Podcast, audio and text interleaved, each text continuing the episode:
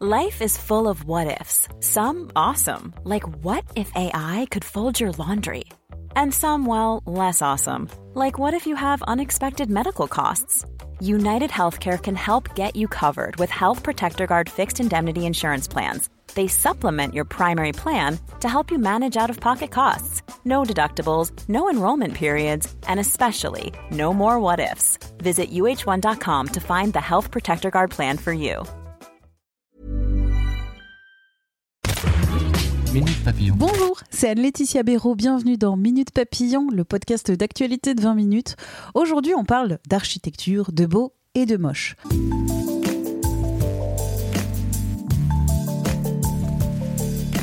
Dans le paysage, on ne voit parfois que ces bâtiments. Trop massifs, trop gringalés, trop hauts, trop terre à terre, trop bizarres, pas harmonieux, bref, ratés, moche, moche, moche.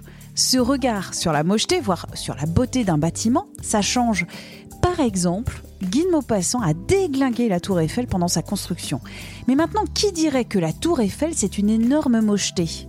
Dans cet épisode, on parle d'architecture, de regard, d'esthétique, de transformation avec Francis Rambert, directeur du département de la création architecturale à la Cité de l'architecture et du patrimoine à Paris.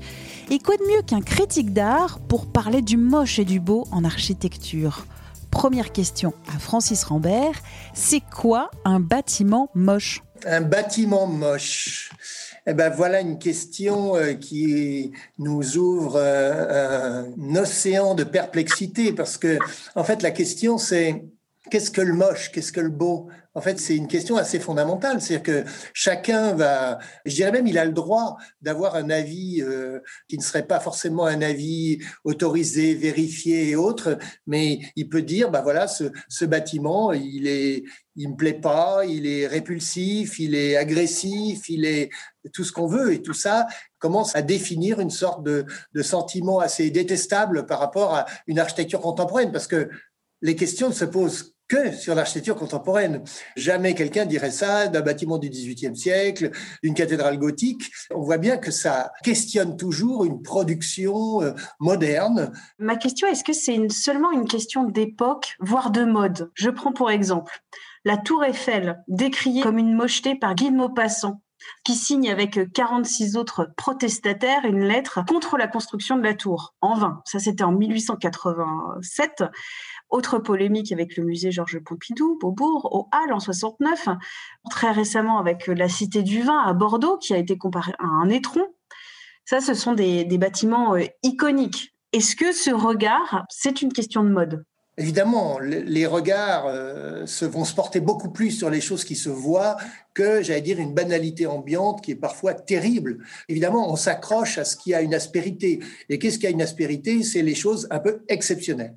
Vous avez parlé de Maupassant, ça portait sur l'esthétique de cette tour. À l'époque, c'est ce qui était, était vécu très négativement avant que ça démarre.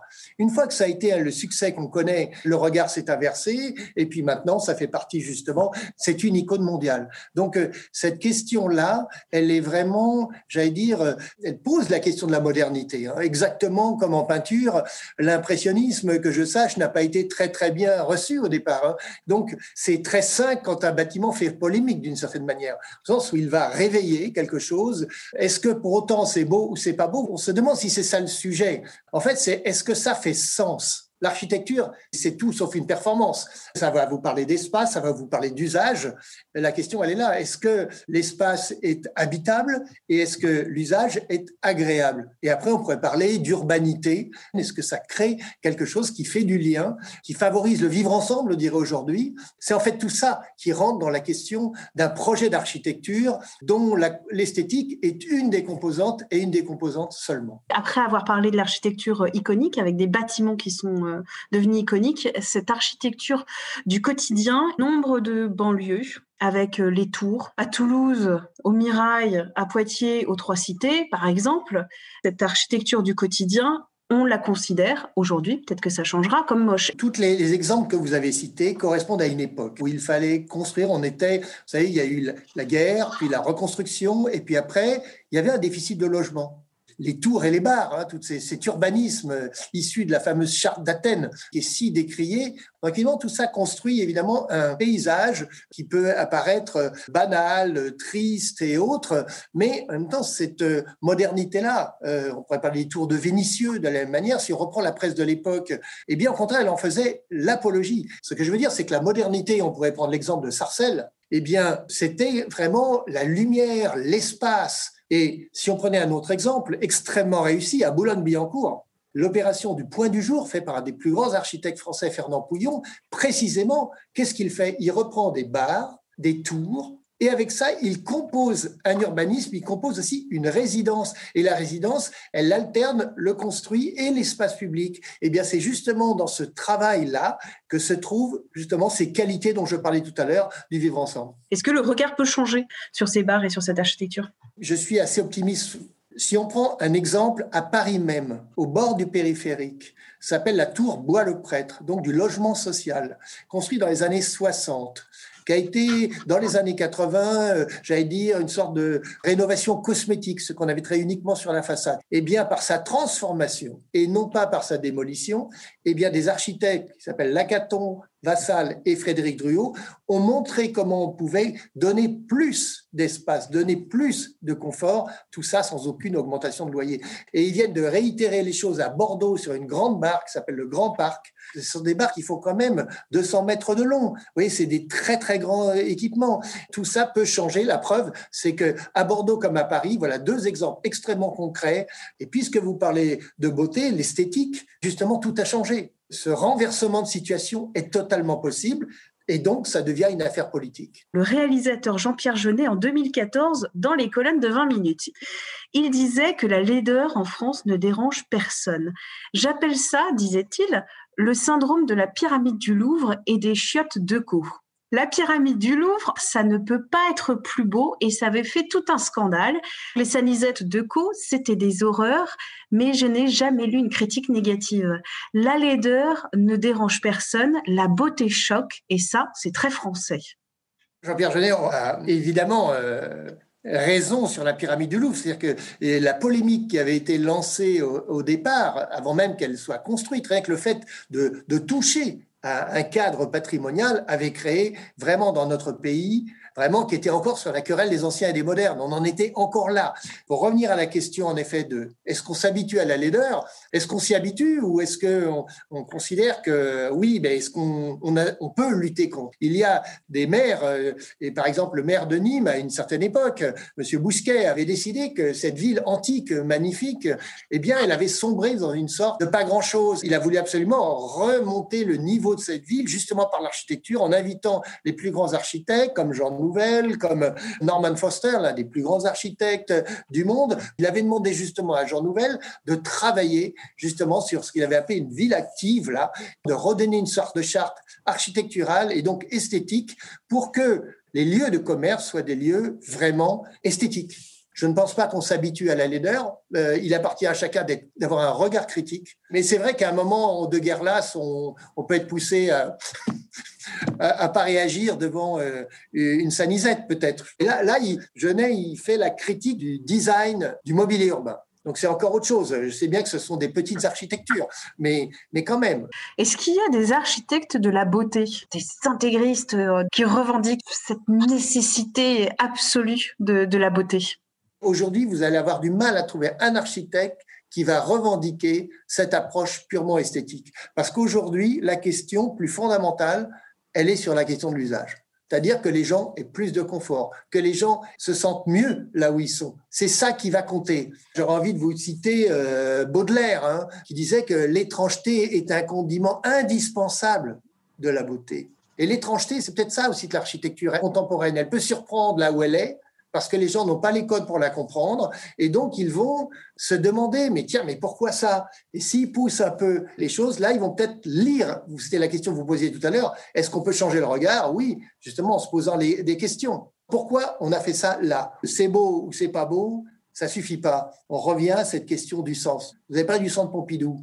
Est-ce qu'aujourd'hui on peut dire qu'il a perdu de sa force? Sûrement pas. En revanche, on peut toujours dire j'aime pas les tuyaux, et j'aime pas la couleur là où c'est. D'accord, on a le droit de le dire. Mais, mais ce qu'on ne pourra pas lui nier, c'est que quand les architectes ont pensé ça, ils ont justement, et c'est très contemporain comme approche, euh, mais ils étaient les seuls à le faire dans un concours international à l'époque, à ne pas consommer tout le terrain, et pourquoi faire? Pour donner un grand espace public qui s'appelle la piazza. Donc, vous voyez que ce bâtiment, il est très important, mais pour d'autres choses que la pure question esthétique. Est-ce que dans votre cœur, vous avez un bâtiment que vous trouvez fondamentalement moche? Moi, oui, bah évidemment, on en a, je, dirais on en a plein. Hein. Moi qui suis critique d'architecture, euh, je n'ai pas le même regard que les autres parce qu'évidemment, je peux évidemment voir un bloc électrique, euh, une sorte de bunker, en disant euh, c'est moche. Et puis après me dire, bah non, finalement, ce sentiment, encore une fois, est très personnel sur les questions de. C'est pour ça que je vous pose la question à vous, dans votre cœur. Moi, je trouve que la mocheté, elle est dans la banalité. Beaucoup plus que dans, dans un bâtiment euh, qui se verrait beaucoup parce que, justement, euh, euh, soit un bâtiment public à qui on ne pardonnera rien, évidemment. Mais moi, j'ai toujours tendance, là encore une fois, c'est mon fond optimiste, à voir le côté comment on s'en sort. C'est-à-dire qu'un bâtiment moche, avant de le raser, et ça c'est une question fondamentale aujourd'hui, à l'heure du développement durable, est-ce que, sous prétexte qu'il serait moche, il faudrait simplement le détruire? Eh bien, je pense évidemment non, et qu'on pourrait le transformer, ça c'est absolument sûr. Et il y a beaucoup de très très bons exemples. Par exemple, à l'entrée de, Boulogne-Billancourt, il y avait euh, ce qu'on appelle la tête du Pont de Sèvres un ensemble de bâtiments typiques des années 70 et autres. Et beaucoup de gens le détestaient, ça, trouvaient que c'était moche. Et pourquoi c'était moche, en fait? C'est parce que, euh, précisément, le rapport au sol n'était pas bon. Et ça a été complètement transformé, non pas détruit, par Dominique Perrault, même qui est l'un des plus grands architectes français, d'un truc lugubre ou perçu comme lugubre, c'est devenu quelque chose de très lumineux. Ne croyez pas que je veux évacuer la question de l'esthétique, mais je la relie toujours à l'usage. C'est ça que je suis en train de vous dire depuis tout à l'heure, c'est que, bah oui, ce qui est bien, c'est que on s'y sente bien. Merci à Francis Rambert pour cet entretien. Minute Papillon avec le point d'exclamation, c'est gratuit et sur toutes les applis de podcast. Abonnez-vous, n'hésitez pas. Vous nous écrivez, on vous répond à audio-20minutes.fr et on se retrouve dès demain avec Simon Francard des Petites Luxures. À demain, d'ici là, portez-vous bien.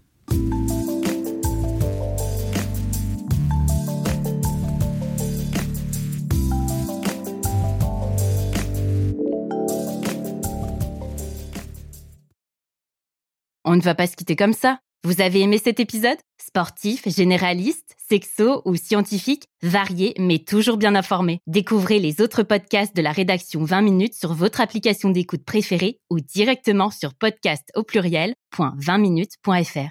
Et merci de nous avoir écoutés.